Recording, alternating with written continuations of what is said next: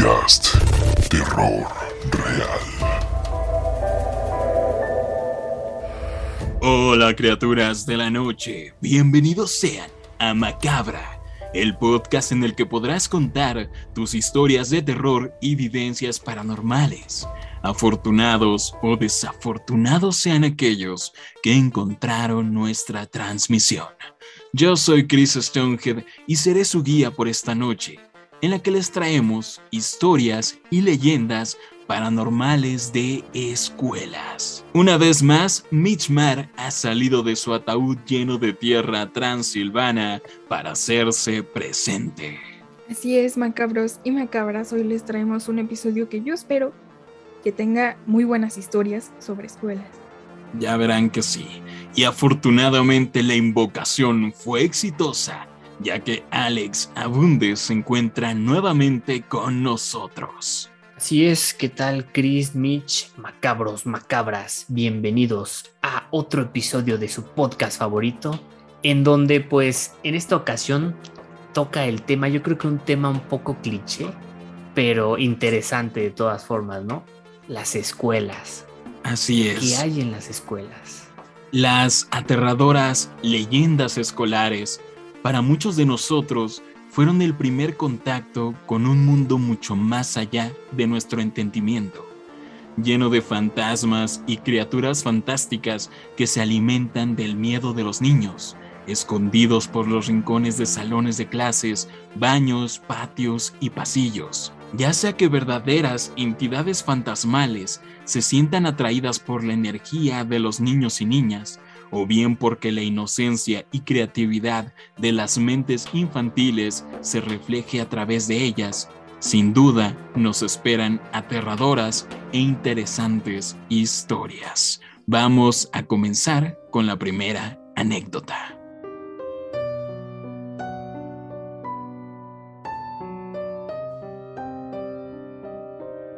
La siguiente historia nos la envió una seguidora anónima y acontece en una guardería. Los fatídicos hechos ocurrieron hace 10 años en una guardería de México, que por ahora permanece anónima. En el mes de julio, cuando los trabajadores de la cocina de la guardería organizaron una fiesta entre ellos por la noche, invitaron a una trabajadora sexual que tenía el cabello rizado. Realmente no sabemos los detalles, pero nuestra seguidora anónima nos contó que entre los empleados de la guardería se decía que esa noche los trabajadores de la cocina, muy alcoholizados, la asesinaron. Y después de ese triste hecho, todos los días después del asesinato, comenzaron a suceder cosas extrañas en la guardería, incluso hoy en día, 10 años después del incidente.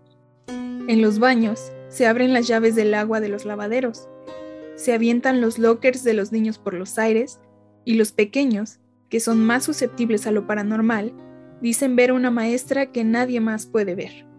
Además, a la hora de su siesta, suelen despertar muy alterados y muy aterrados, diciendo que una maestra los espanta en sus sueños.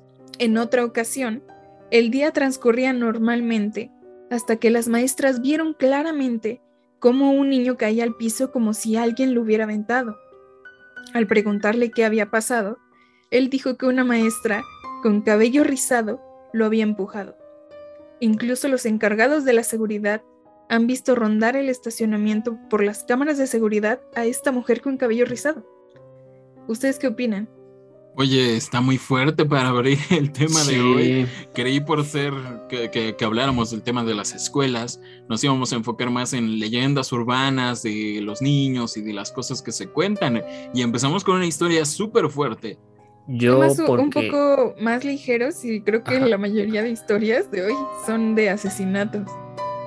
Yo cuando, cuando hablaste justamente de preescolar no me imaginaba que terminara de esta forma. Pero, peor aún, creo que es una guardería de bebés. Claro, pues sí, oh, sí, es una guardería, pues son muy pequeños. Yo creo que mm, eh, esta, esto sin duda es de una película que dirigió Rob Zombie que empieza así con, con, unos empleados súper super ebrios y nefastos y liberan a Michael Myers, el espíritu de Michael Myers o algo así. ¡Wow! Y bueno, lo que me llama la atención es de que viene de una persona que trabajó ahí. Entonces por eso conoce los detalles, aunque no sabemos pues realmente qué pasó. Me impresiona más el acto en sí de matar a alguien ahí. En una Ajá. guardería, ¿no? Una guardería por la noche que, que lo que vino después, que es la actividad paranormal.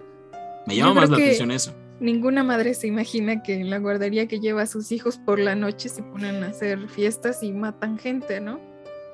Sí, claro, digo, nu- nunca te imaginas eso, aunque igual aquí, no sé, o sea, se podría tomar como un tipo, una tipo venganza, algo así, no, no sé. Que La, digo, sí, la actividad paranormal yo creo que sí se origina de que viene este evento fatídico que es eh, el modo en que ocurrieron las cosas. Así es como Sí, claro. se origina la mayoría de espectros, fantasmas, actividades paranormales de, de una acción muy violenta, ¿no? De una muerte trágica. Entonces está muy interesante. Yo creo que esta historia sirve para abrir el concepto de que realmente muchas cosas pueden pasar en una escuela que la gran mayoría desconoce. uno se imagina, claro. E- y eso es lo interesante, ¿no? Porque muchas historias, leyendas urbanas y, y creencias y cuentos que se tienen con los mismos estudiantes eh, tienen un origen. E- Este espectro es de tal persona. Esto porque hace años pasó esto. Entonces creo que pues iniciamos con un evento muy fuerte, pero que nos dejen claro de que es posible. Sí, claro, y, y con esta historia podemos, o sea, checar igual como la creación de, ¿no? O sea, el evento antes de que pues todo lo paranormal empiece, que es este, aunque sabes, se me hace algo un poco raro que, que sea contra los niños más que nada, ¿no? Porque dice que los asusta cuando están tomando su siesta, No, que no empujó creo al niño. Que, no creo que sea tanto eso, sino que esto ya lo hemos comentado en muchos episodios, pero los niños suelen ser más susceptibles a estas presencias. Ajá, No están tan cerrados y muchas veces ellos son los que tienen más esa visión de poder ver las almas de los difuntos, por así ver decirlo. más allá. Ajá. Sí, son mucho más sensibles a todo tipo de energías. Pero de igual forma vemos que, o sea, esta energía, este ente, esta persona, este espíritu, pues está haciendo maldades, ¿no? O sea, no es, no es que simplemente se aparezca, sino, o sea, Es- Es que quedó con una energía negativa Ajá. porque por el modo en que murió, por la manera en que, que ocurrieron las cosas, ¿no?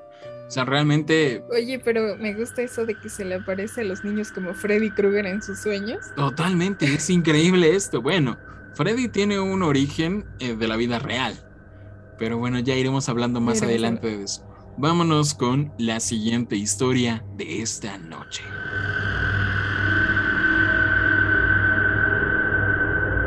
La siguiente historia la envió Valentina Burgos Cueto. Muchas gracias Valentina por enviarnos tu historia y es una historia sí de un ciclo escolar, pero no ocurre en la escuela, sino que en una excursión. Valentina nos cuenta que en una ocasión fue a una excursión por parte de su escuela a los Yungas en La Paz, Bolivia. Los Yungas o las Yungas son una región montañosa de bosque y valles lluviosos, con una gran diversidad, pero que ha pasado a la fama por ser un área muy, muy peligrosa, ya que muchas personas mueren en los resbalosos acantilados y barrancas. De hecho, ahí se encuentra la famosa Ruta de la Muerte, la carretera más peligrosa del mundo. Pues a Valentina y a sus amigos les advirtieron que en este lugar ocurren cosas paranormales y sucesos extraños. En la excursión, algo empujó a Valentina y a otros tres compañeros por un barranco. Valentina luchaba por subir, así que apenas y pudo verlos. Unas pequeñas criaturas con cabeza de cerdo y un pequeño cuerpo humano. Estas criaturas no paraban de reírse como lo hacen los cerdos, y no pararon hasta que llegó un equipo de apoyo para rescatarlos. Valentina nos comenta que ella y sus compañeros sobrevivieron de milagro y que después les explicaron que estos seres híbridos hacían este tipo de cosas como travesuras simplemente porque les parecía divertido. particularmente llamó mucho mi atención, no solo porque no solo es una leyenda urbana que le contaron, sino que le pasó y peligró su vida realmente y nos alegramos que estés bien Valentina y que ahora tengas esta genial historia, pero sí son unas criaturas muy interesantes. ¿Qué opinan, Mitch? No, no dejo de pensar en, en Jigsaw, ¿no? Sí, el asesino con la máscara de cerdo. Oye, Pues de- qué raro, qué, qué peligroso. Es una, es una anécdota muy extraña, peculiar, que llamó mucho nuestra atención. Por Oye, cierto, pero tal vez por ahí tiene una teoría conspiranoica que en realidad no se cae la gente por error en esos barrancos. pues, Que son aventados, que son jalados. algo así. ser. O tal Por vez este es de- consecuencia de lo mismo, de que como es una zona tan peligrosa, eh, tal vez los que fallecieron se volvieron algún tipo de entidad o, o atraen cierto tipo de energías, no lo sabemos. Alex, ¿qué opinas? Yo tengo dos puntos importantes. El primero, se me hace muy interesante esto que sea el híbrido de humano y cerdo, porque nunca te lo imaginarías así como que, no sé, un ente, un ente que tenga, que tenga así, ¿no? Que tenga como esa forma de cuerpo de humano, cabeza de cerdo. Y la otra es, este, ¿cómo ríen los cerdos? Bueno, con, con la, la risa de un ser.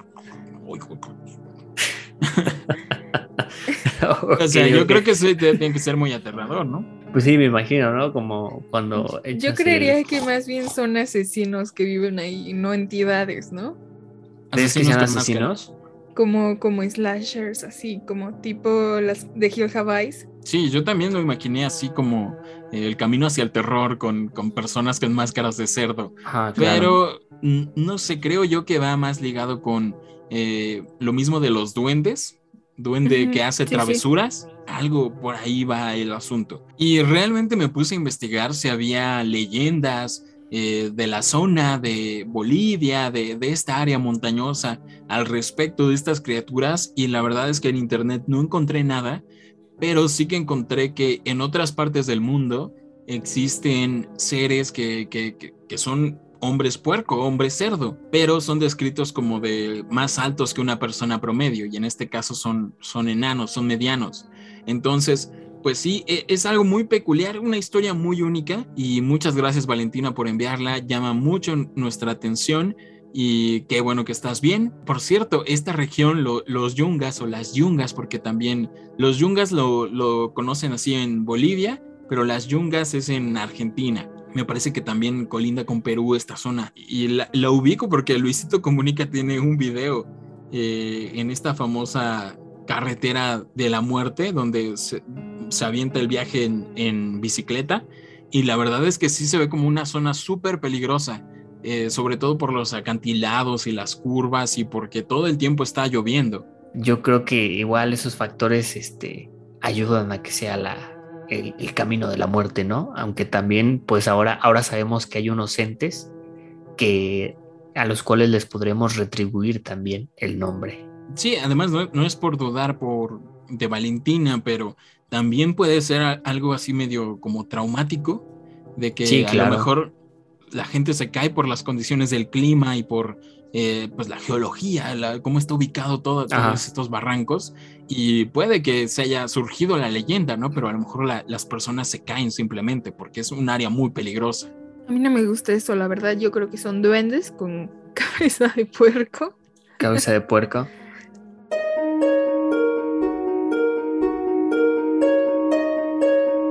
Y bueno, continuamos con la siguiente anécdota que nos la contó nuestro amigo y compañero Chema. Él nos envió una breve leyenda sobre la Escuela Nacional Preparatoria número 5 de la UNAM, la cual está ubicada aquí en la Ciudad de México al sur. Nos cuenta que en ese lugar existe un sitio al que los estudiantes llaman tumbas. Y lo llaman así porque aproximadamente en los años 80 los porros llegaron a matar a varias personas. Estas historias, este, bueno, las confirman los padres de los amigos de, de- de nuestro amigo Chema, o sea, que los padres en su juventud habían estudiado en dicha escuela y pues desde ese momento empezó la leyenda, ¿no? En ese lugar es muy, este, es muy como que los, los porros se junten y bueno, se decía que justamente ahí enterraban a sus víctimas. Entonces yo creo que, digo, esta, esta leyenda también tiene que ver con la muerte, ¿no? Pero ahora viene algo más, algo como que más, más raro, no sé, no sé, se me hace como que muy, muy creepy esto de que los porros, digo, aquí en México yo creo que muchas personas han de conocer este grupo de personas, que son, grupo de personas que son los porros que existen en las escuelas públicas, que pues la verdad, digamos que están como que, no sé, no son muy bien vistos en la sociedad y digo ahora con esta, con esta leyenda como que no, no les ayuda, ¿no? ¿Qué opinas? Sí, para, para aquellos que no sepan, los porros son grupos de choque aquí en México, que habitualmente todas las escuelas tienen uno, las de prepa en adelante, y pues son grupos que se encargan de hacer vandalismo y cosas así, incluso más extremas como matar gente, pero pues no sé, no sé. Sí, sobre todo en los años 80, creo que hubo mucha tensión en cuestión de estos movimientos estudiantiles, entre comillas, eh, porque se empezaron a manejar mucho como pandillas y empezaron a tener problemas con, contra otro grupo de porros de otras eh, preparatorias. Entonces había conflictos y sí se cuentan muchas historias de, pues, batallas campales entre tal, tal prepa contra otra preparatoria. Y pues sí, creo que mucha gente sabe que, que, personas llegaron a fallecer o a lo mejor simplemente fueron arrestadas porque pues cometían muchos crímenes. Rumbo a las fechas de la matanza de Tlatelolco hubo bastantes enfrentamientos, ¿no? Sí. Yo, yo eh, no sé muy bien porque no he investigado mucho sobre el tema pero puede ser que la misma sociedad los haya tachado y realmente no hayan sido como su fama, eh, pues los conocen, ¿no? Como que eran muy violentos, muy, eh, etcétera, ¿no? Porque a lo mejor eran algún movimiento y la misma publicidad que, hicieron para contrarrestarlos, ¿no? Para crearles mala fama. No sé muy bien, sé que sí existen grupos, o sea, porque en mi prepa sí llegaron a, a pelearse, y entonces, pues sí, era muy mal visto, ¿no? Así yo no le encontraba un motivo por el cual llegaban a, agredir a otros estudiantes. Aquí lo que menciona este Chema es de que él le preguntó a, los padres de sus compañeros que habían estudiado ahí y le dijeron que sí, que esos porros habían matado gente. Y, y, ya de ahí se creó la leyenda de yo creo que todas las escuelas tienen sus leyendas oscuras que ahí enterraban a sus víctimas en ese lugar. Que sí digo, es algo no sé, como que escalofriante, ¿no? Pero, o sea, de igual forma, digo, se sabe que, o sea, yo, yo veo también como a, los porros como, como, no sé si pandillas, o sea, como que tienen su territorio y todo eso, y tengo como entendido que sí, o sea, hay ese tipo de peleas campales y todo eso contra los porros de que están cerquita, ¿no? Que como que para el territorio, no sé, ese tipo de cosas. Y obviamente, pues, o sea, en peleas, pues, alguien que salga malherido o algo así, ¿no? Sí. Puede pasar. Yo creo que es, es parte de la leyenda, ¿no? No solo de que. No solo de que mataron gente, sino de que las enterraban ahí, ¿no? Sí, eh, claro, eso es, eh, lo Es padre porque es padre. Bueno, sabemos que hoy en día el lugar lo conocen coloquialmente como las tumbas, ¿no? Como que saber por qué le dicen así, pero no sé, o sea, estaría raro, ¿no? Sigue siendo una leyenda no, creo que esté comprobado realmente. Tal vez para asustar un poco a los estudiantes de nuevo ingreso, ¿no? Sí, claro. Pues cómo se crean así las leyendas, ¿no? De boca en boca, de tal lugar, ¿qué crees que pasó? Vamos a las tumbas o algo así. Entonces, Pero imagínate, imagínate sea una persona que quiera comprobar, ¿no? La leyenda y se ponga ahí a... No hay nadie más experto aquí que Alex para saber que en las edificaciones sí y hay. Cavar. y encontrar restos humanos. Sería interesante. Por ahí, si saben más sobre el tema, déjenlo en los comentarios. Y vamos a continuar con estas geniales historias sobre escuelas. La siguiente historia nos la envió Anaí, que es mi amiga y seguidora de el canal desde hace un buen rato. Ya nos envió historias anteriormente y nos cuenta sobre su primo. Anaí nos cuenta que en el kinder de su pueblo se aparece el espíritu de uno de sus primos. Cuenta que tristemente su primo falleció cuando tenía cinco años, de forma muy trágica en un accidente con el auto. Su primo asistía a este kinder y a partir de su muerte, varias maestras, niños y el personal de la escuela comenzaron a reportar que lo habían visto jugando en los columpios y corriendo por todo el lugar. Una historia corta, pero gracias a Naí sabemos nuevamente el origen de, de, esta actividad paranormal. ¿Qué opinan? Aquí como que podremos ver de nuevo lo que es este que un, un espíritu, en este caso el primo que lamentablemente falleció, cómo es que sigue ahí, ¿no? Sigue ahí, tal vez necesita algo, le hizo falta algo para poder descansar ya. Y... Yo, siento que sí es este tipo de hechos trágicos como el asesinato, una muerte prematura, que no sé, se carga de todas estas energías oscuras que hacen que aparezca la actividad paranormal en esos sitios. Y sí, pues tenemos nuevamente el origen de la leyenda gracias a Anaí, que pues es su familiar. Y pues digamos que al ser un pueblo con pocas personas, la gente conoce, se conocen entre ellos. Entonces saben perfectamente quién es esta entidad. Y nuevamente se origina de un accidente, de un evento trágico. Y lo mismo que mencionábamos en el episodio de, fantasmas, sí, en general de historias de fantasmas, de que en la película del Espinazo del Diablo de Guillermo del Toro lo mencionan muy bien, que un fantasma es un evento trágico congelado en el tiempo, ¿no? Y, y está destinado a repetirse, entonces queda atrapado ahí e, esta energía no sabemos muy bien qué. Entonces, pues el primo de Anaí, pues sobre todo hace énfasis en que lo ven jugando siempre en los columpios, que es donde le gustaba jugar a él. sí, era, un sitio donde él era feliz y lo pasaba muy bien. Y pues de alguna manera él, él volvió a ese lugar. Era lo que hacía en vida y ahora, después de la muerte, tristemente, pues sigue jugando. Lo sigue siendo.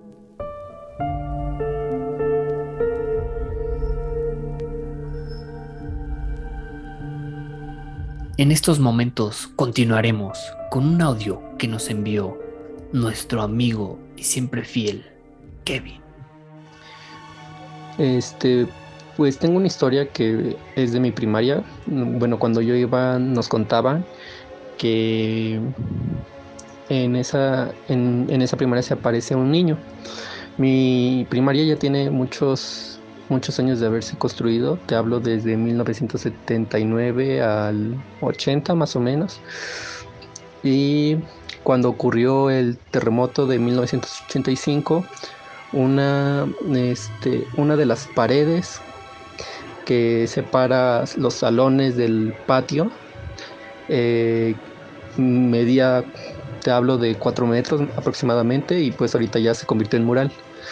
Este, se cayó pues, al patio y aplastó a, varios niños, pero pues nada más se tiene como acontecido de la muerte de un niño. Entonces, pues cuando es Día de Muertos, la primaria pone la ofrenda y de hecho pone la foto del niño que falleció ahí. Entonces los, profesores y algunos de intendencia nos platicaban que ese niño se aparece en las, las tardes noches, más o menos cuando está el turno vespertino ahí en la, en la primaria y pues sí dicen que los espantan o que a veces este pues ven jugando un niño en el patio y así pero en sí este pues no sé si sea real a mí no yo en ese tiempo pues no pude ver nada pero sí es una de las historias que cuenta mi primaria, que, que pues, falleció un niño ahí por porque le cayó la barda, este, bueno, el mural, este, y pues aparece. Este es el primer audio de Kevin. ¿Qué opinan al respecto? Bueno, aquí igual tenemos, digo, otro caso de una lamentable muerte, ¿no? Digo, aquí es el del tema del terremoto, el terremoto que sacudió la Ciudad de México en 1985. Y pues este Digo, aquí, o sea, se podría decir que es como que el espíritu del niño que pues, simplemente no, no le hace este, daño a nadie, ¿no? Simplemente lo ven ahí, lo ven jugar y todo eso.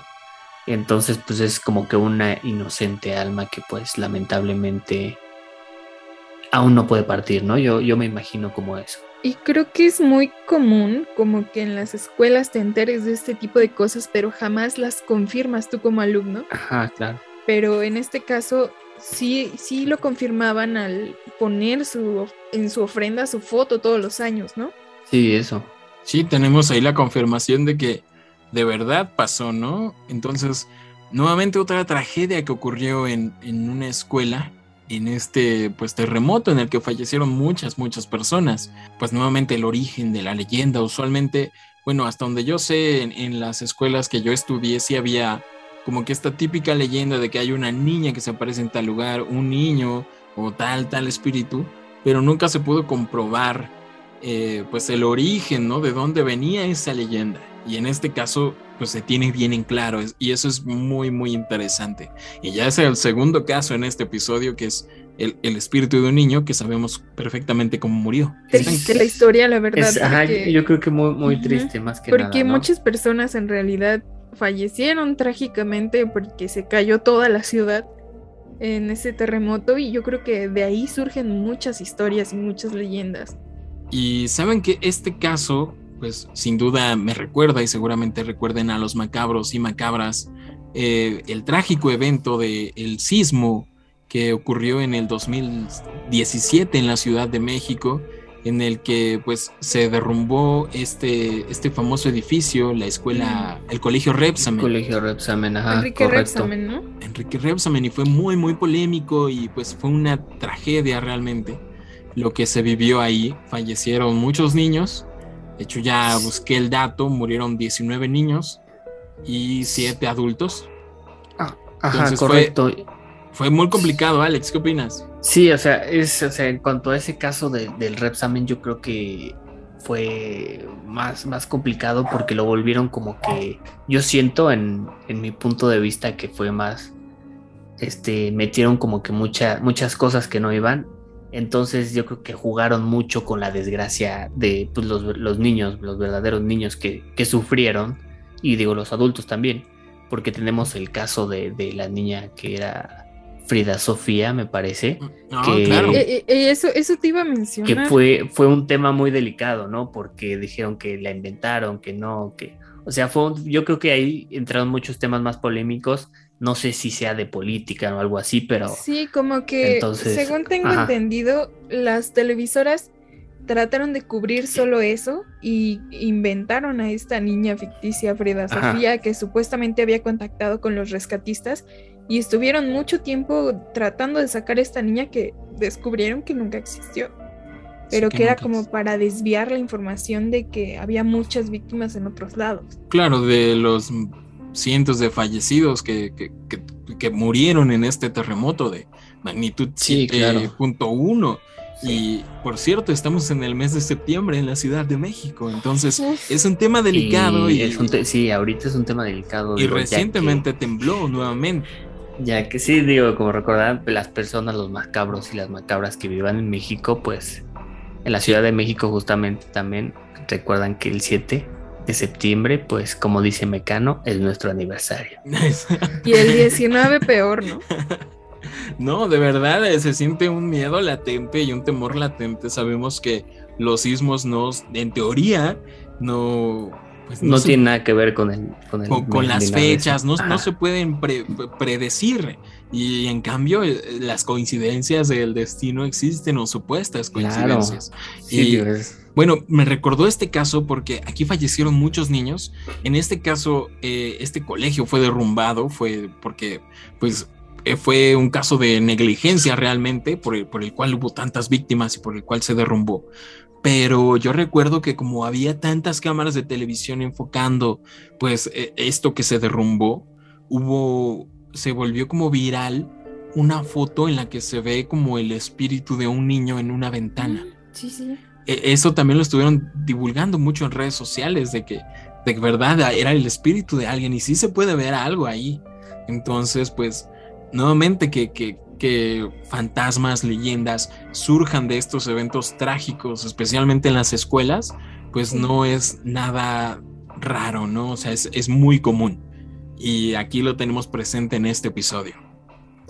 ¿Y por qué no pasamos a la siguiente historia?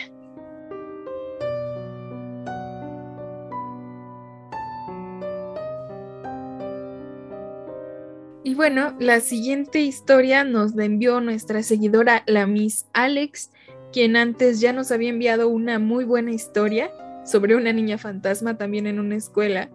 Y en esta ocasión nos traigo una historia un poco diferente. Mi siguiente historia sucedió en una escuela, pero esta vez en León, Guanajuato. No puedo decir que fuera un fantasma, pero no puedo asegurar lo que sucedió ni lo puedo explicar. Estaba trabajando en esta escuela y para variar y no perder la costumbre, estaba subida en una escalera de aproximadamente 9 metros para arreglar la decoración del festival del Día de las Madres, mientras los niños estaban en recreo. Mientras lo hacía, un niño pasó junto a mi escalera, la empujó y yo caí de ella.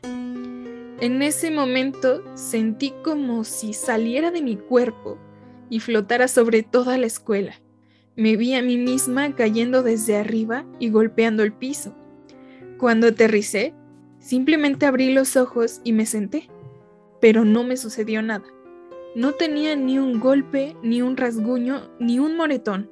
Fue como si mi cuerpo fuera separado y mi alma me protegiera saliendo del cuerpo y todo mundo me dijo que pensó que había muerto, que me podría haber roto algo, que pude haberme golpeado la cabeza. Y sin embargo, aterricé duro en el piso como un costal sin vida, y en cuanto abrí los ojos de nuevo, simplemente me senté y seguí con mi día.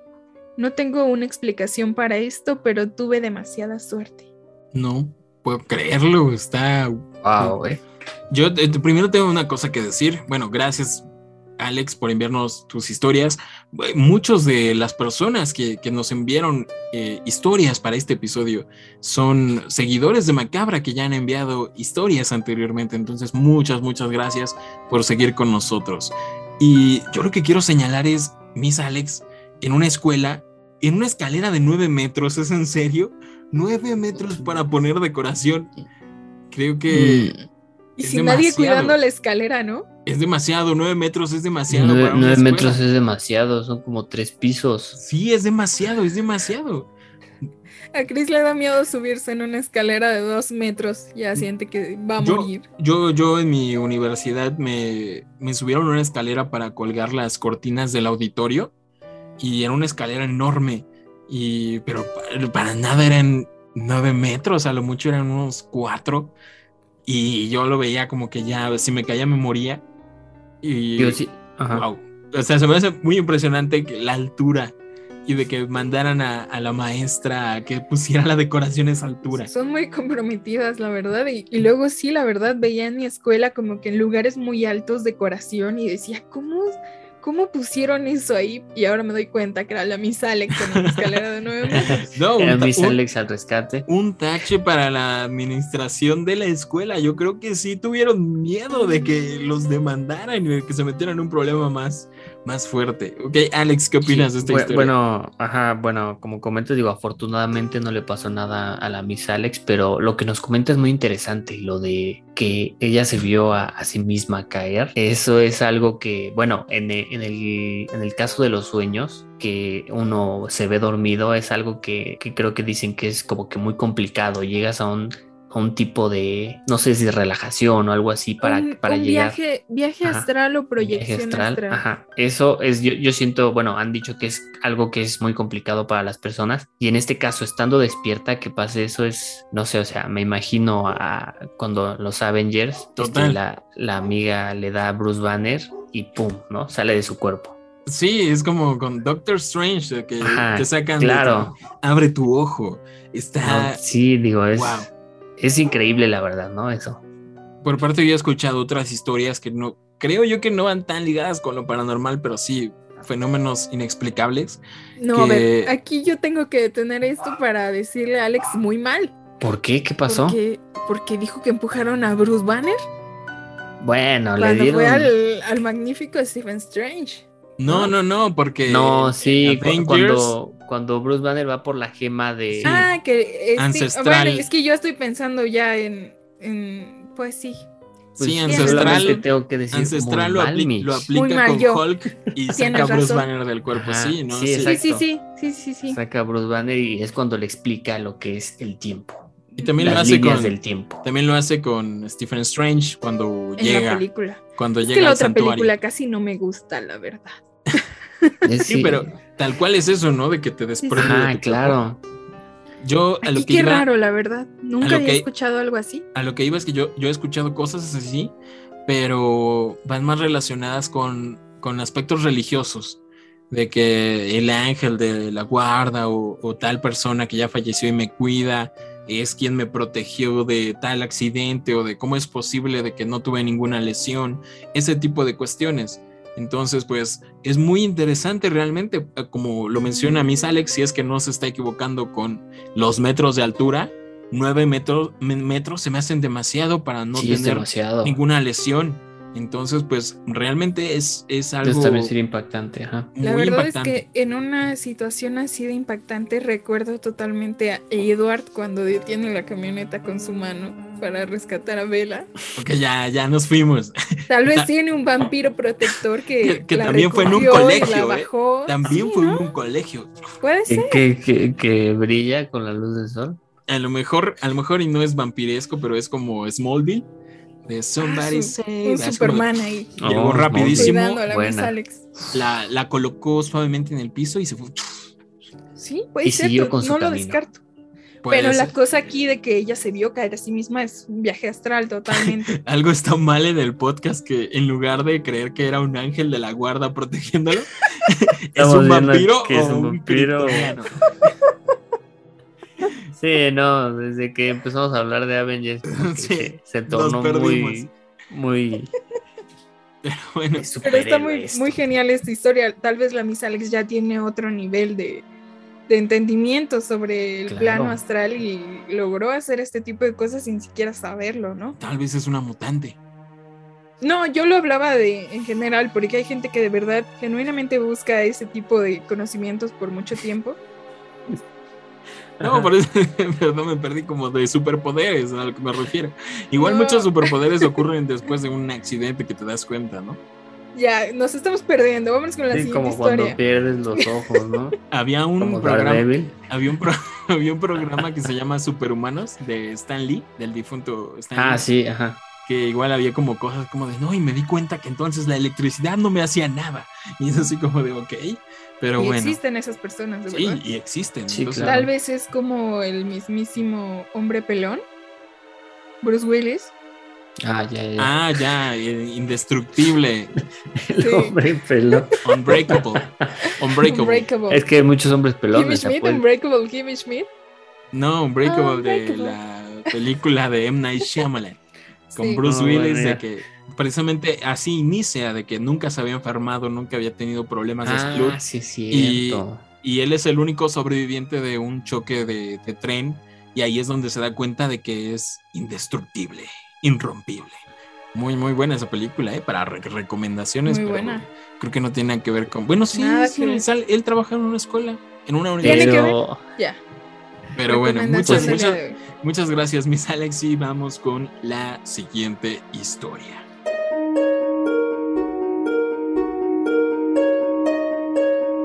La siguiente historia nos la envía Elian López. Es una historia que titularemos Sombras en la escuela. Bueno, Elian nos cuenta que en su escuela secundaria, que por cierto es católica y la escuela es llamada Kino, durante las tardes noches o las noches se alcanzaban a ver unas sombras de gente en los pisos más altos. Y pues cabe resaltar que muy rara vez se veía salir a alguien de la escuela a esas horas. También nos comenta haber sentido múltiples presencias en la escuela. Se sentía como si le estuvieran mirando o persiguiendo con la mirada. También es importante decir que esta escuela tenía tres pisos, por lo cual era una escuela muy grande, ya que tenía preescolar, primaria y secundaria. Y bueno, eh, pues digo, aquí tenemos como que unas historias de eh, encuentros con, no sé, sombras, eh, sentir que alguien, alguien te ve. Yo creo que, yo creo que eso es como que lo más común, ¿no? Como que sentir la mirada de alguien, pero en este caso como que no ver a nadie, yo creo que eso sí es lo impactante, ¿no? ¿Qué opinan sobre estas pequeñas historias? A mí me Pues sí. recuerda, a mí me recuerda un video que se hizo muy viral. No recuerdo si fue este año o el año pasado, pero ya en tiempos de pandemia, cuando se cerraron, bueno, siguen cerrados, pero se cerraron los colegios y se cerraron todo tipo de negocios, se hizo famoso un- una familia que, que experimentaba fenómenos paranormales y subía sus videos por TikTok y tenía un colegio, creo que es una secundaria, enfrente de su casa. Y en uno de los- sus videos más famosos, eh, eh, el hombre abre la ventana y graba a, a la, a la Ah, Claro, escuela claro. y se ve movimiento como de una persona, un hombre sombra por ahí a contraluz. Y esto es como muy cool y muy Por genial. ahí, por ahí Porque- salió en un video de Dross, ¿no? Me parece que sí, pero lo, lo cool es que sabemos que esa escuela estaba cerrada. Entonces, y luego los cuidadores para hacer movimientos tan extraños en la plena oscuridad a tales horas de la madrugada. Entonces, creo que es como algo parecido de sombras de que ocurren sin explicación. Pues Pero fíjate bueno. que yo siento que Ajá. es algo bastante común que en las escuelas no hay una vibra muy buena. Que en general como que yo siento que cuando, o no sé si es la inocencia de cuando eres niño, y cuando llegas a estar solo en la escuela, realmente sientes como algo pesado, que ya te tienes que ir. Yo creo que me ha ligado con que es un lugar en el que no está tu familia, no están tus padres. Entonces, cuando llegas a tener que enfrentarte a cosas simples, sobre todo cuando eres muy niño, eh, por ti solo, es donde se te mete más el miedo porque no tienes la experiencia para hacerlo. Yo recuerdo que a muchos, a muchos niños, incluso a mí, eh, nos daba miedo ir, ir al baño solos eh, cuando estaban todos en clase tenías que ir al baño porque pues no había nadie, entonces tenías que ir solo y luego había leyendas y Sí. que, que ya hablaremos más adelante, pero pues sí, sí te daba miedo, si era un lugar como que, eh, pues no sé, en el que no estabas tranquilo, pero creo yo que es más, se debe a la inocencia, a que pues son cosas que tienes que, que hacer solo sin tu familia, por primera vez en muchas ocasiones. Sí, pero muchas veces ya vemos Sí. que también se trata de cosas paranormales que están por ahí. Es ahí el Y- problema. Y, y me Pero, recuerda que cuando le estaba platicando a mi mejor amiga Karen que íbamos a grabar este episodio, le pregunté, oye, ¿tienes alguna historia? Y me dijo que ella solo recordaba que en una ocasión se quedó muy tarde ya en su escuela, ya grande, ya creo que era su prepa. Y en uno de los salones ella se quedó terminando algún trabajo, me imagino. Y cuando ya iba saliendo de su salón, en el salón de hasta el fondo empezó a escuchar como ruidos muy paranormales, muy monstruosos y, y yo creo que es algo muy extraño, ¿no? Pues Yo sí. siento Sí, es- claro. Sí es, algo que se repite en las escuelas. Es que yo creo que, que se como que se llena, son lugares donde hay mucha gente, o sea, las vibras también como que se llena de vibras.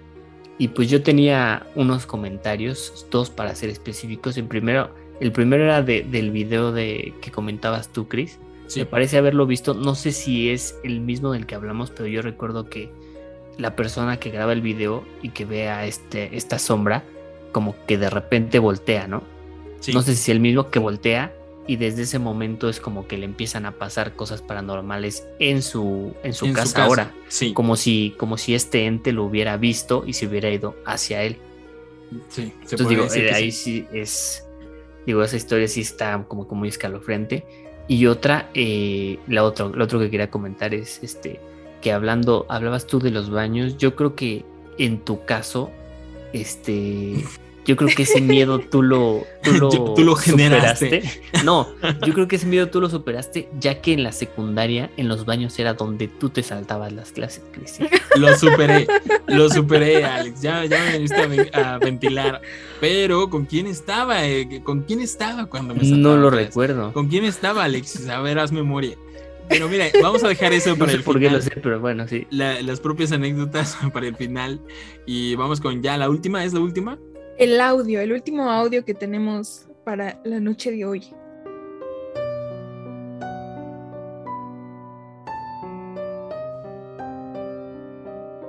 Y para terminar con las historias de esta noche, vamos a reproducir nuevamente un audio de otra historia que nos enviaron. Así es, y justamente es otra segunda historia de Kevin que nos envió, pero esta vez sí le ocurrió a él.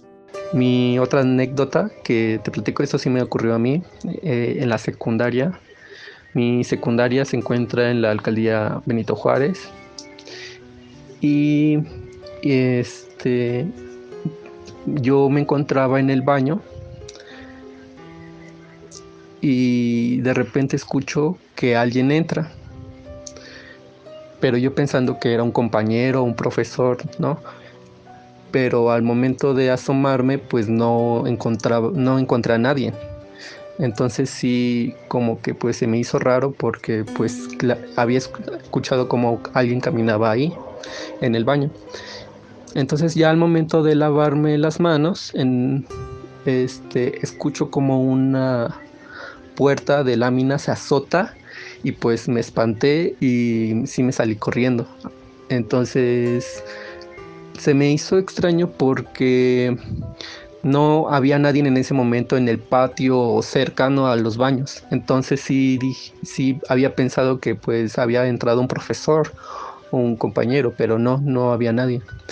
Y de hecho en, en- mi secundaria un, solo se tiene así como de historia, de historia leyenda, eh, a la muerte de un profesor en uno de los salones y también pues nos contaban que igual espantaban en las noches.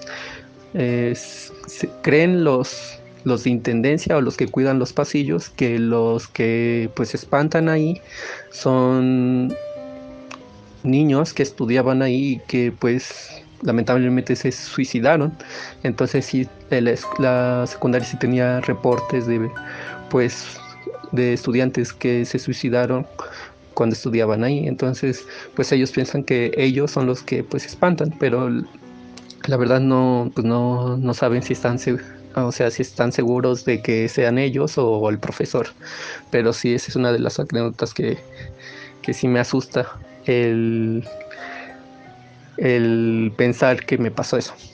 Ok, muchas gracias Kevin por enviarnos tu historia. Nuevamente creo que hay que aprovechar este hilo que dejó Kevin para hablar sobre los baños. Los baños y las historias, relatos paranormales eh, de escuelas creo que van de la mano. Yo creo que es el lugar número uno en el que se dice que espanta. Eh, tal, eh, de- es un, es- un espíritu diferente en cada, en cada lugar. Yo aquí tengo dos puntos a señalar. El primero es recordando la historia de Miss Alex, que Mm, sí, eh, ocurrió en un baño. ocurrió en un baño, pero Sí. ahí sí ella lo pudo comprobar gracias a su mamá, si no mal recuerdo, que era también profesora, Sí. que vi- ella fue testigo de cómo murió una chica en los baños.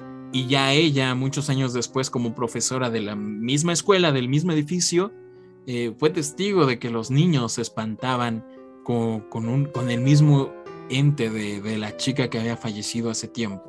Entonces, en este caso sabemos que, tiene un origen, pero bueno, yo en la vivencia personal en mi colegio, eh, que es nuestro colegio que también compartimos con Mitch y con Alex, eh, la leyenda se decía que había un payaso en los baños y también ya luego cambió, la alteraron un poco de que el payaso estaba en el baño de los niños y en el baño de las niñas había un- una entidad, un espíritu de una bailarina de ballet. Eh, son cosas como súper contrarias y súper random. Pero, pero esa es fíjate la que las conectaban por ahí porque decían Yo me imagino que lo dicen en todos los colegios, pero eso me lo contaron a mí, que en ese lugar antes era un terreno pues baldío y en ese sitio llegó un circo muy grande donde no recuerdo muy bien los detalles, asesinaron a esta bailarina y este payaso que creo que tenían un amorío.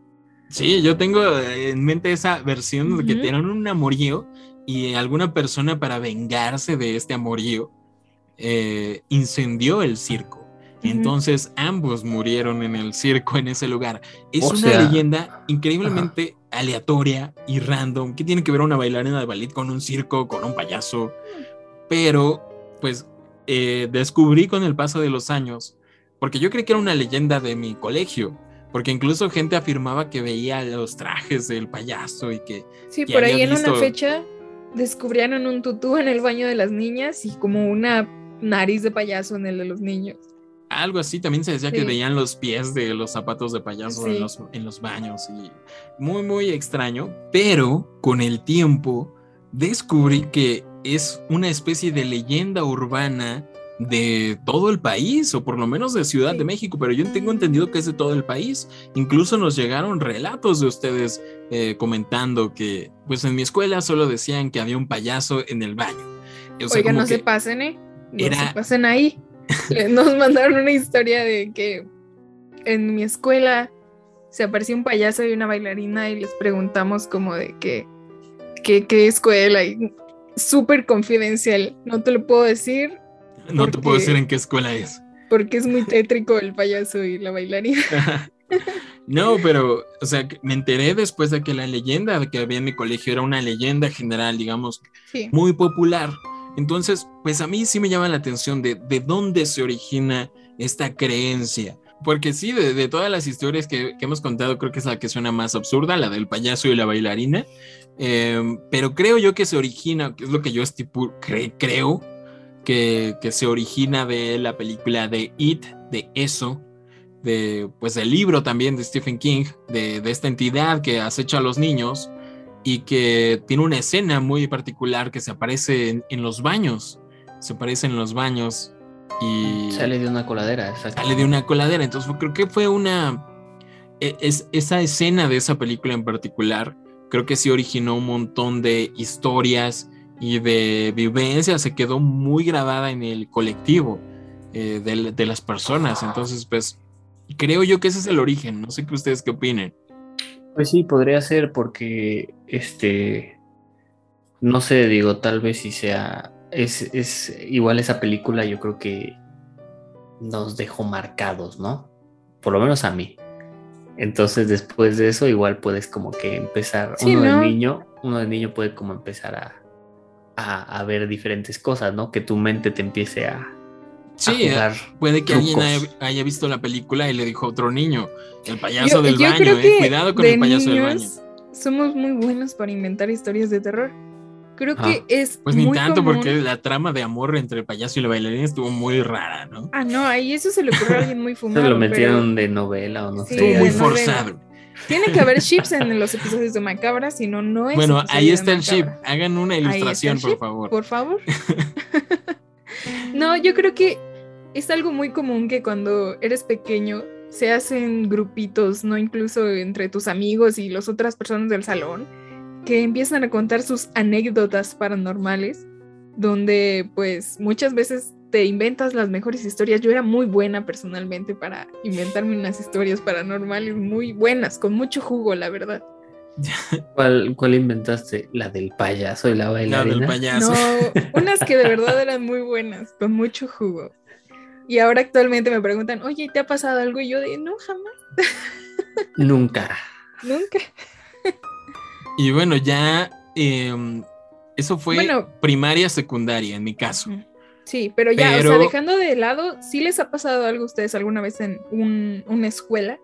Eh, en una ocasión estaba haciendo mi servicio social en el CCH Oriente, de aquí de Ciudad de México, y yo estaba de encargado junto con unos amigos, ya estaba grande, de eh, el área de cómputo de los salones donde están las computadoras que utilizan para dar clases de computación, no sé qué clases hay.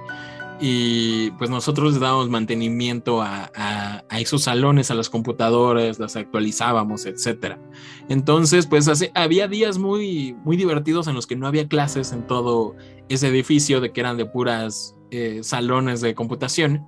Y íbamos salón en salón este, actualizando todos los programas y pues nos la pasábamos viendo YouTube un buen rato, realmente estábamos pues muy relajados y en una ocasión escuchamos un ruido muy extraño que provenía del salón de al lado. Fue un ruido tan fuerte que pues pensamos que se había metido alguien y había tirado una de las computadoras o algo por el estilo. Entonces de inmediato, así en, cuestión que en cuanto lo oímos, fuimos a investigar porque éramos los responsables en ese momento.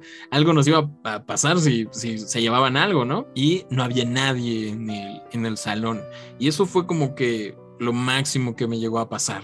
Eh, pero sí, no le encontramos explicación en esa ocasión, aunque era, pues es un, un edificio muy grande, puede que haya sido un ruido de otro lugar. Y ya de ahí en mi universidad, en el tecnológico, había la creencia, creo yo que también es muy popular, de que había el, estaba el fantasma de una niña que se aparecía por las noches en el auditorio, sobre todo porque era como un área grande y muy oscura y sobre todo en la parte de, del escenario que era como de, de madera se podía bajar, se podía entrar en la parte de abajo del escenario, que era como un almacén y no había luz.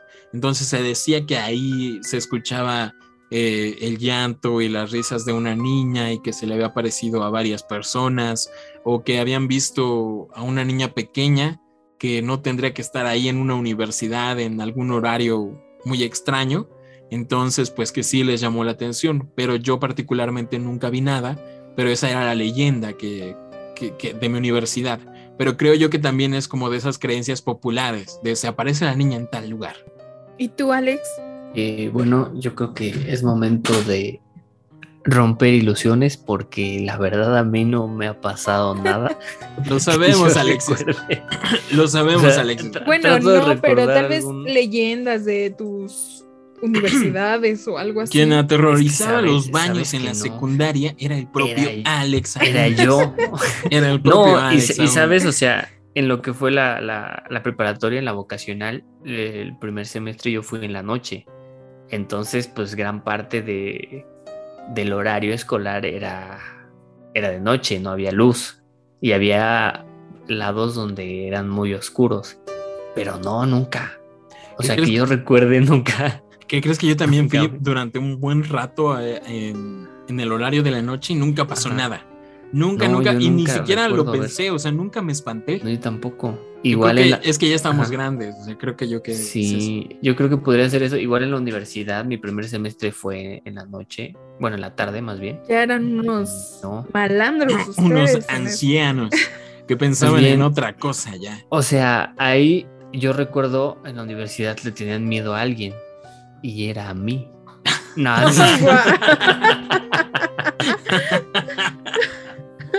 no, no es cierto, no. la verdad es que no. no tengo ninguna, ninguna historia paranormal. Entonces, Ay, no. Híjole, ahora que lo dices así, creo que yo era la persona más, la leyenda más eh, aterradora de mi escuela. de verdad. Podría ser. ¿Quién porque, Sí. No porque hiciera bullying o nada de, de ese estilo, la verdad. Pero. Que golpeaba en los baños, dice. les robaba su dinero, ¿no? No, fui en, la, en una secundaria católica, muy católica, que eran monjas y la regían eh, las madres superioras. Y no sé, yo siempre he sido una persona muy asocial, diría yo, tal vez. Y pues realmente no hablaba con las personas y era como que muy, muy oscura. No sé por qué, por qué asumían que yo era una persona muy oscura.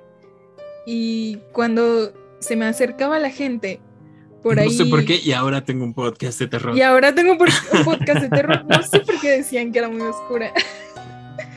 y por ahí, cuando alguien me hablaba y se empezaba a ser mi amigo, se le, se le acercaban otras personas, otras niñas, y le decían, la verdad te recomiendo que no, no te le acerques ni le vuelvas a hablar a ella, porque está involucrada en cosas muy oscuras y realmente no, no, no, no te recomendamos eso porque creemos que tiene ondas como satánicas o no sé. Hace rituales satánicos. Entonces, híjole. Y Mitch, no sé por qué solo llevé mi playera de Slipknot donde se comían a, a Jesucristo. Yo solo dibujaba pentagramas en, en el patio del colegio. Solo dibujé pentagramas en todos lados. No, pero sí, o sea, genuinamente yo también lo viví y te entiendo, Mitch, o sea, es una situación muy difícil. Yo lo viví ya, ya estaba grande en la, en la secundaria, en, en el primer año, eh, entró una chica a, a mi grupo que ni siquiera recuerdo su nombre, pero la trataban muy mal, la trataban muy mal y incluso le decían bruja, le decían bruja y que, que andaba con ondas como que oscuras y todo ese rollo. Y la verdad sí le, le hacían un bullying muy, muy fuerte a la chica y ella simplemente era social y pues como, como a toda persona que, que veía que le hacían bullying, pues me volví su amigo, su amigo inevitablemente y era una chica muy, era una chica, pregúntenle a Alexis, eh, era, era, era una chica muy, muy agradable y este, y pues sí, o sea, nada que ver con, con, la fama que tenía. Y de hecho se salió, se salió, por eso no recuerdo su nombre, porque se salió, solo estuvo un par de meses y se, Lo bueno se que eran amigos, oye. Es que ya, ya tiene mucho tiempo, pero de hecho me regaló en un intercambio, recuerdo muy bien que me regaló un, muñeco de Jack Sparrow, que por ahí lo tengo, muy bonito. Sí.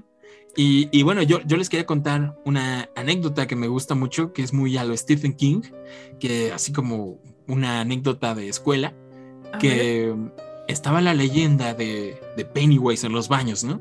Que si ibas a los baños te iba a pasar algo, que era un lugar pues que daba miedo, esto fue en la primaria. Y yo recién había conocido a David, que es nuestro amigo en común.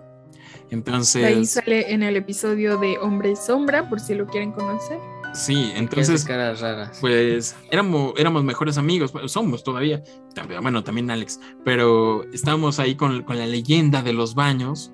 Y pues particularmente a mí me daba miedo ir al baño solo y creo que a él también, no sé, ya luego le preguntaré, pero eh, pues entonces decidimos, una vez nos pusimos de acuerdo para ir al baño juntos, fuimos al baño y ya no había nadie, cuando uno entraba del receso, se vaciaba la escuela. Entonces ya no había nadie y todos estaban dentro de sus salones.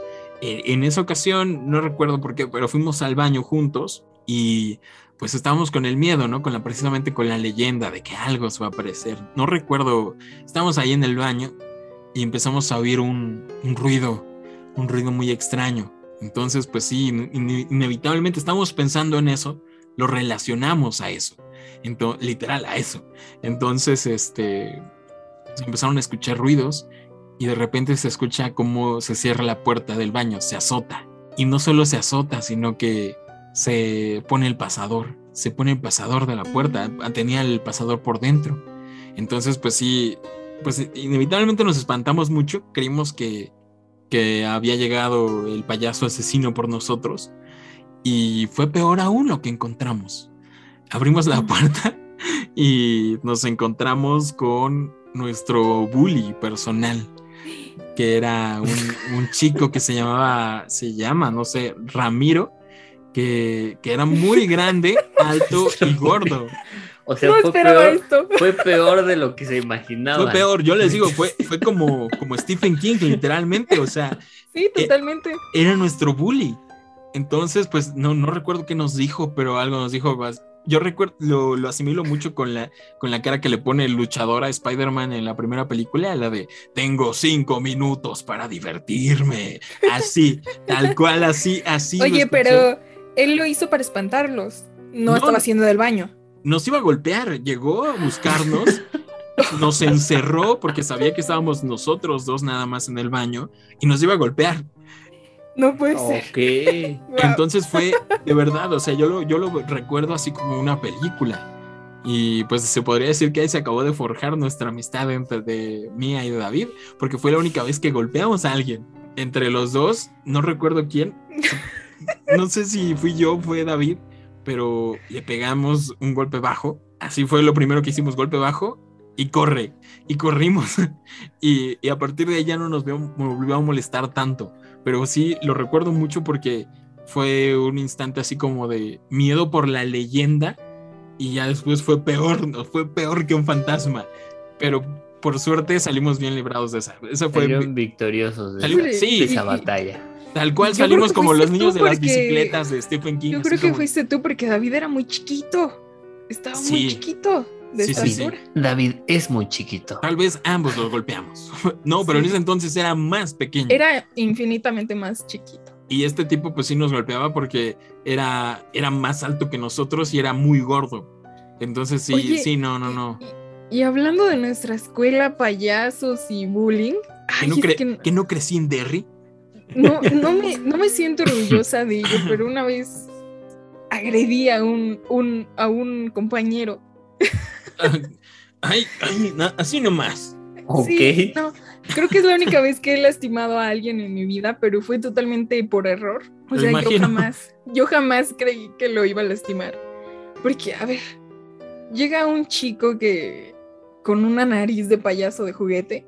¿Qué, qué? No, oye, ya, estoy pensando seriamente en Pennywise. Estoy pensando en golpearlo yo también, ¿eh? Sí, yo- ¿Cómo se atreve a venir con una nariz Cuidado. Te voy a navajear, ¿eh? ok, no, y- y y lo pues- mataste. Más o menos. No, él llevaba, él llevaba su nariz de payaso y pues no, no sé, no recuerdo bien la situación. Pero pues yo le jalé la nariz de payaso y se la solté, Le sacaste un ojo, Dios mío. esperando que le cayera de nuevo la nariz o le pegara en algún otro lugar. Pero le fue a dar al ojo. Claro. Claro. Uh, Y pues hizo un super show de que ya se le iba a salir el ojo. Y yo creo que como era un chico que tenía ojos verdes así super padres y era todo el asunto, pues Tesoro no Nacional toques. no le toquen el ojo, no le toquen el ojo verde. Y Desde pues la bruja eso- del colegio atacó al niño bonito. Sí, No. Con, ra- Ay, con sí. razón las niñas de hoy decían, oye, no, no, yo No te que tú no le hables a ella, porque Bueno, si un día la te, verdad se te es ocurre que llegar con una nariz esa de fue payaso, otra uf, escuela, eso pasó en mi primaria. Y ya cuando me tachaban de bruja ya fue en mi secundaria religiosa. es que se corrió el rumor. Es lo Oye, tú pero ya que lo vinculas, sí hay como un ente paranormal de payaso, ¿no? Ahí como rondando el bullying. Creo que O el bullying. aquí son los payasos. A ver, honestamente, eh, el mensaje de It es el mismo. Es el mismo. El mal no está en Pennywise. Sí es Pennywise. Pero Está el mal está. te- te- te- El mal está representado en todo, en todo Derry. O sea, ellos son los verdaderos villanos. Sí. Los padres de los niños. eh, todos lo- los, del pueblo a quienes le piden ayuda y, y no, los, no los auxilian a los niños, no les creen. Como que nadie ve nada, o ¿no? sea que Nadie ve nada, el bully, que nadie cree le nada. saca el ojo al niño. Y lo mismo, igual lo que pasa con, con los bullying de, de- de la historia de eso. Entonces creo yo que genuinamente Stephen King representó algo muy real, ¿no? De que muchas veces los niños sufren y sus padres no les hacen caso o, o no saben a quién acercársele. Entonces, de verdad, creo que sí está muy bien plasmado en esta novela y luego en la película. Y, y creo que, bueno, qu- quiero pensar que ya bajó eh, esta situación, pero creo que sí llegamos a vivir muy fuerte lo que es el bullying en las escuelas, el bullying escolar.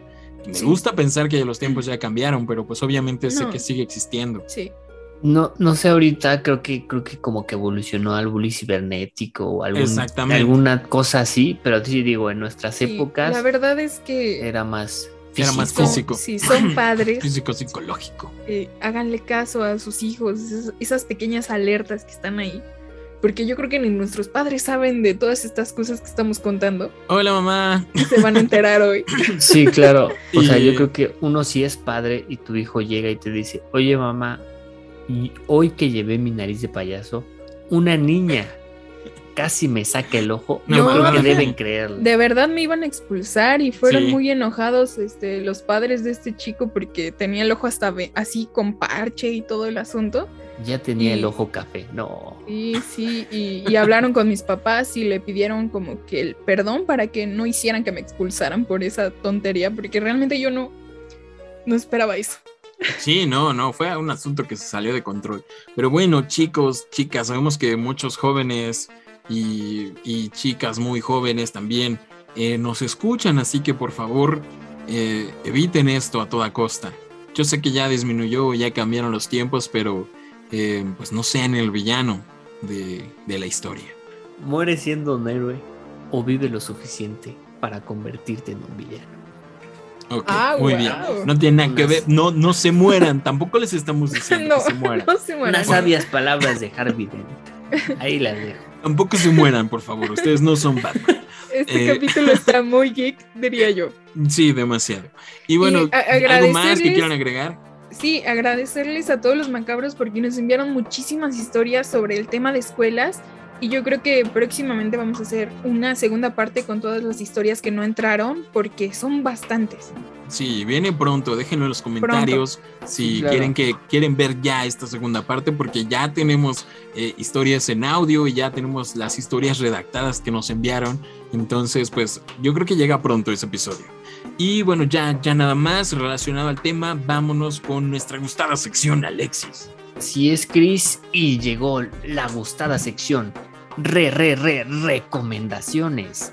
Así es, en esta sección nosotros les recomendaremos ya sea una película, libro, videojuego o cualquier cosa relacionado con el tema del podcast de esta semana. Y bueno, ahora es turno de Mitch. Mitch, ¿cuál es tu re, re, recomendación? Sí, Alex, hoy les traigo dos re, re- re- recomendaciones que no podían faltar en este podcast. La primera es la película de A Nightmare on Elm Street, La pesadilla en la calle del infierno, que es una película del año 84, me parece, que está dirigida por el mismísimo, asombroso gran director Wes Craven, que incluso sale por ahí Johnny Depp actuando, su primera película muy joven. Y pues yo creo que todo el mundo sabe la trama de la película. Que se trata Sí, de, un clásico. de este asesino Freddy que te asesina en los sueños y es asombroso. Yo Inter- creo que Interpretado por Mm. Robert Englund. nada más y nada menos que La cancioncita, ¿no? señor. Sí. Yo creo que ajá, eso es lo que más icónico. Sí, cuando se habla de escuelas y lo paranormal pensamos yo creo que siempre en Freddy Krueger. Y es cool porque Freddy sí es como una leyenda urbana. Sí. Una leyenda urbana que si la mencionas mucho y, y pasas la voz, eh, gana fuerza y se hace Oye, y, presente. y por ahí nos querías comentar algo de que era real, ¿no? Sí, pero no tiene mucho que ver con las escuelas. Eso, eh, se inspiraron en, en unas, un caso de, de que unos chicos dejaron de dormir porque algo los empezó a atormentar Mm. y dejaron de dormir varios días y cuando se por fin se durmieron, eh, pues no despertaron, fallecieron mientras dormían y eh, se volvió un caso muy po- popular en, en los periódicos. Ya estoy tartamudeando como en, en eso y este eh, se volvió un caso popular en los periódicos y pues de ahí tomó la idea Wes Craven. Entonces, pues sí, se podría decir que Freddy Krueger sí tuvo víctimas en el mundo real. Está muy buena, la verdad les, recom- les recomiendo toda, todas y cada una de las películas que existen porque son bastantes y también hay unos remakes por ahí, pero la original de Wes Craven, si no la han visto, vayan y véanla, denle su oportunidad. La Nada 2 y la que 3 decir. están muy buenas. Sí, la 2 y la 3 están muy buenas. Ahí va, un, Y- dato, un dato curioso, la 2 es una de las películas más homosexuales que han existido en la vida. Sí, Pero y de las primeras, secretamente. ¿no? Secretamente, Sí, sí, o sea, secretamente. eh, es una película que tiene un mensaje oculto. Entonces por ahí se los dejo de tarea. Y ya estaremos hablando más de eso porque yo, yo conozco al, al actor que protagonizó esta película, entonces a ver si quiere venir a darse una vuelta al podcast. Estaría genial. Estaría bien cool. Y de hecho vive en México, ¿eh? Ah. Da- dato peculiar y, y extraño, vive en México. Y de hecho te dijo que eres Ala. muy guapo. Me dijo que era pues muy guapo. Eso es como. eh, eso es- eh, bueno, eso no es nada peculiar y extraño. Mitch, continúa, continúa Sí. con tus recomendaciones. Y mi segunda recomendación es nada más y nada menos que un anime Ok. Un anime muy popular llamado One Piece. Another, Ah, ok. que igual tiene lugar en una escuela, que es un anime de horror, suspenso, gore, Oye, que- pero ahí no hay fantasmas ni nada de eso, ¿no? Solo es asesinos. No, sí hay fantasmas, hay fantasmas. Tengo que volver a ver. Sí, ah, es Tal vez eso es el final. Así, oh, era fantasma. ¡Ay, su cronio arriba! ¡Ay, su... No, des- desde un inicio te dan a entender de que hay un fantasma y tienes que adivinar quién es el fantasma. Ah, ok. Sí, y se trata de unos estudiantes de un colegio que los acecha a una maldición, a un grupo en específico. Y pues vale la pena, la verdad muy es bueno. todo. No Todo me acuerdo misterio. mucho, no me acuerdo mucho, pero recuerdo que el final sí me impactó. O sea, que vi el final y dije, oh, Gordo tiene sentido, pero tengo que volver a ver. Sí, ahí, ahí se los dejo de tarea. Está muy bueno si, si ven animes, si no ven anime, yo creo que es para todos. Ahí la prota, Misaki, que tiene un parche en el ojo y se van a acordar de mí cuando le saqué el ojo a este hombre. Y bueno, ahora continuamos contigo, Chris. ¿Cuál es tu re, re, recomendación? Eh, mi re- recomendación era un clásico, evidentemente, pero creo que van a hablar ya de ellos, entonces eh, decidirme por algo un poco más moderno, pero que si lo volteas a ver ya tiene mucho, mucho tiempo de cuando yo era joven. Eh, es una película que se llama The Gallows, La Horca, que si no mal recuerdo se estrenó en 2015 y es un slasher, un, meramente un slasher, pero nos cuenta la historia de una leyenda urbana que, que ocurre en una, precisamente una escuela, que derivada a la muerte de un estudiante que se llama Charlie, eh, precisamente mientras interpretaba Ah, una obra de teatro que, que se llamaba La Horca, donde ahorcaban supuestamente a Charlie y sí lo terminaron ahorcando. Entonces el espíritu de Charlie lo invocan los estudiantes. No recuerdo si escribiendo en un papel o algo así, Charlie, No, como Charlie. que no lo sabes, hermano. Aquí o te con voy a unos enseñar lápices, ¿no? a Charlie, jugar Charlie. Charlie, Charlie. Ah, exacto. en, los- una, en una hoja de papel tú pones, me parece que es una división de dos líneas. Ah, y el- pones los, lápices. Sí, no, sí, no. Si no, tal vez. Y pones un lápiz y le haces preguntas. Charlie, Charlie, tal. Charlie, Y el Charlie. lápiz se mueve. Ajá, el bullying me va a buscar en el baño y ya se mueve sí, no, se tal mueve, vez. sí. Entonces, Ajá. pues ahí se aprovecharon los directores de esta película, hicieron, eh, se basaron en esa tendencia que de verdad surgió en esa época, donde invocaban a Charlie Charlie y se aparecía Charlie, pero era como Jason Sí, con, sí. con- con una horca y mataba a todos ahorcándolos. Y está cool porque toda la historia se desarrolla adentro de la escuela.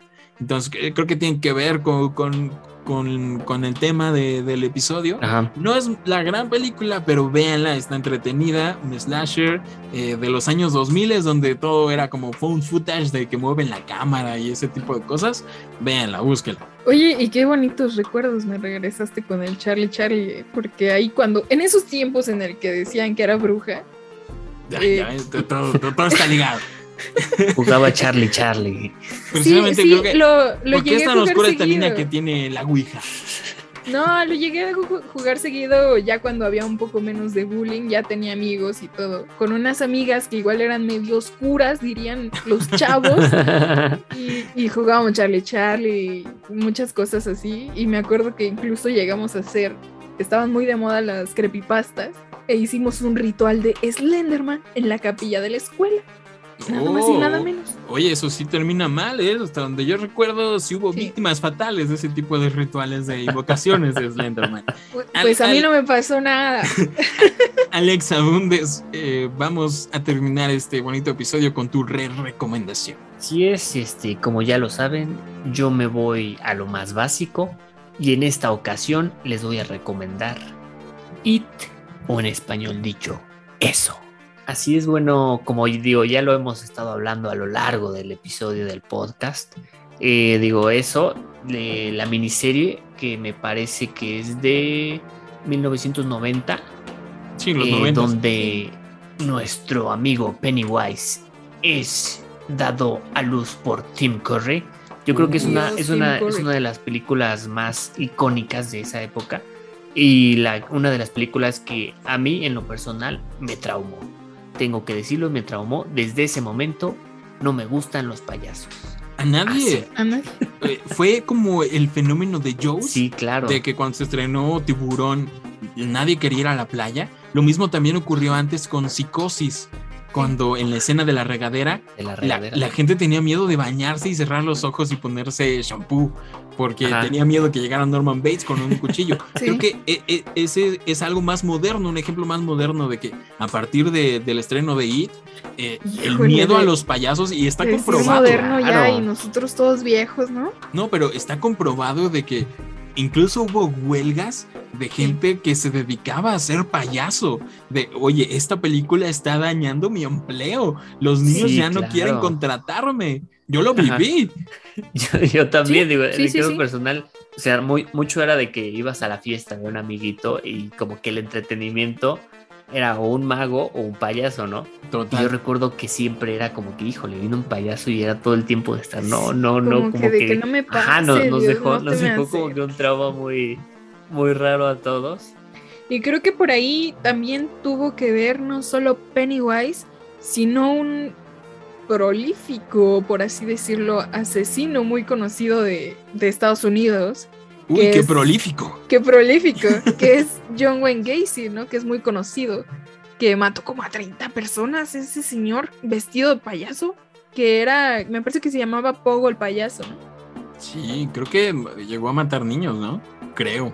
No sé muy bien. No, la verdad no sé. Pero sé que ha inspirado varias películas. Por ejemplo, el payaso que sale en, en la serie de American Horror Story, en Mm, la sí, sí. temporada de Freak Show, está inspirado Show. en él.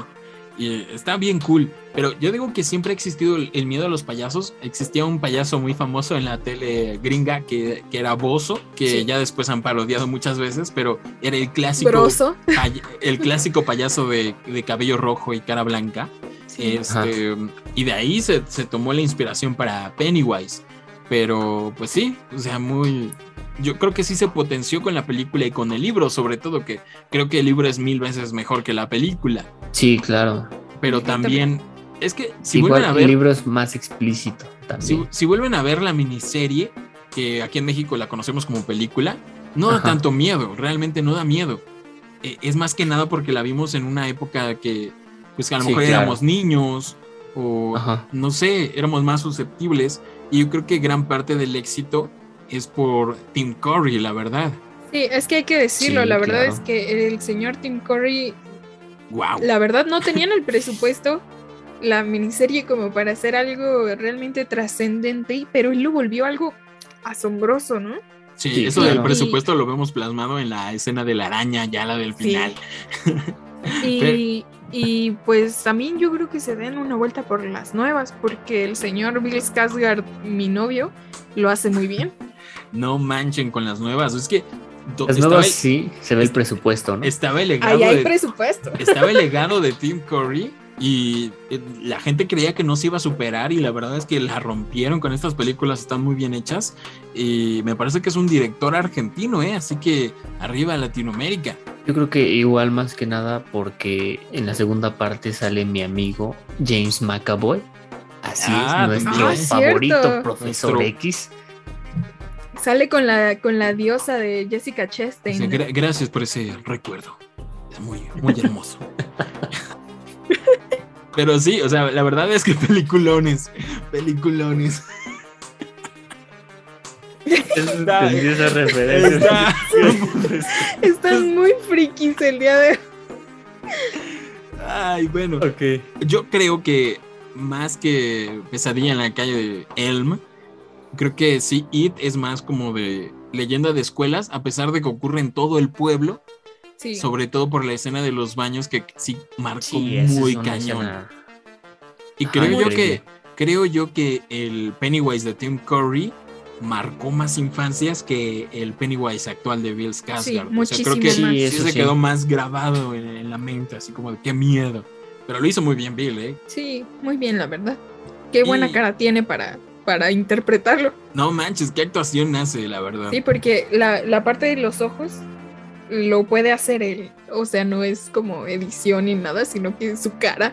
Sí, de verdad. Ah, pone cuando un hace los ojos acá, así. Para acá y la boquita así como babeando, así como. Sí, no, es Cuando como la boquita así O asombrosa. sea, Ya, esa, ya. esa, esa era su baba, ¿acaso? Me das era mucho su miedo, baba. pero Isabel. Georgie.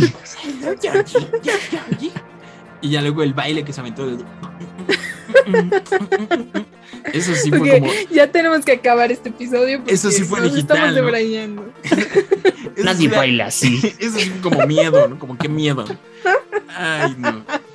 Pero bueno, vamos a terminar ya este episodio.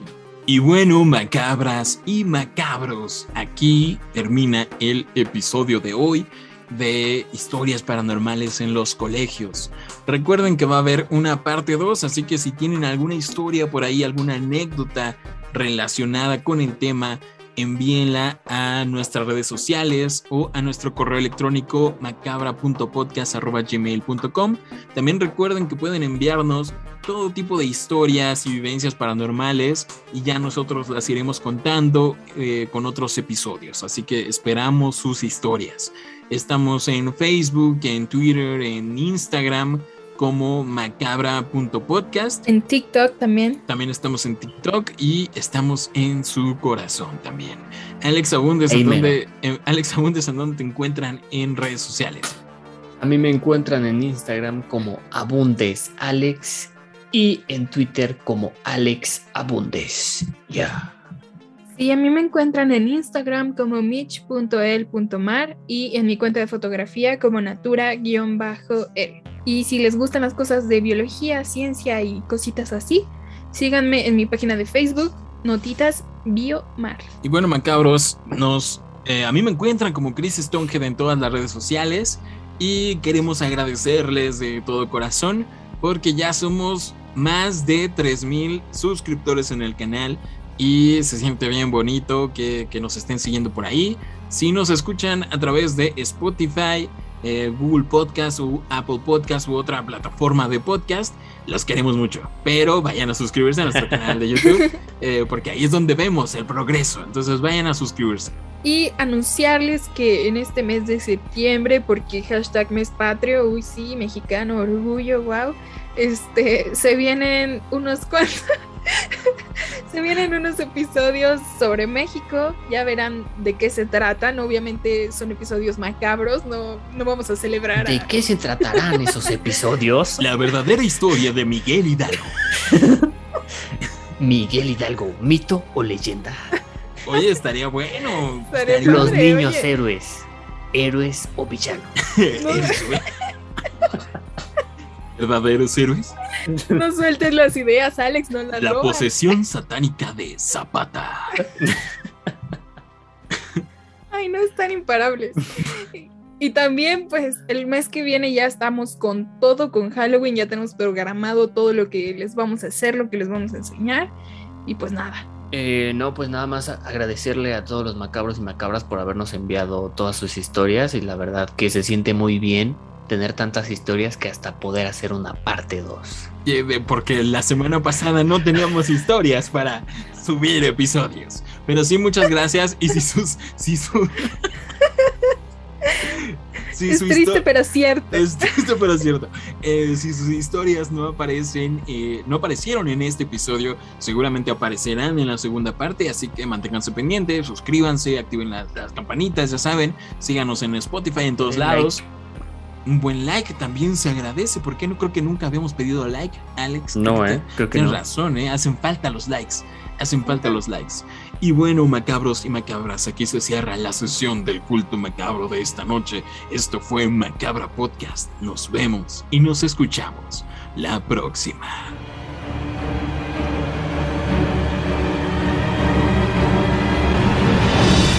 Macabra Podcast. Terror real.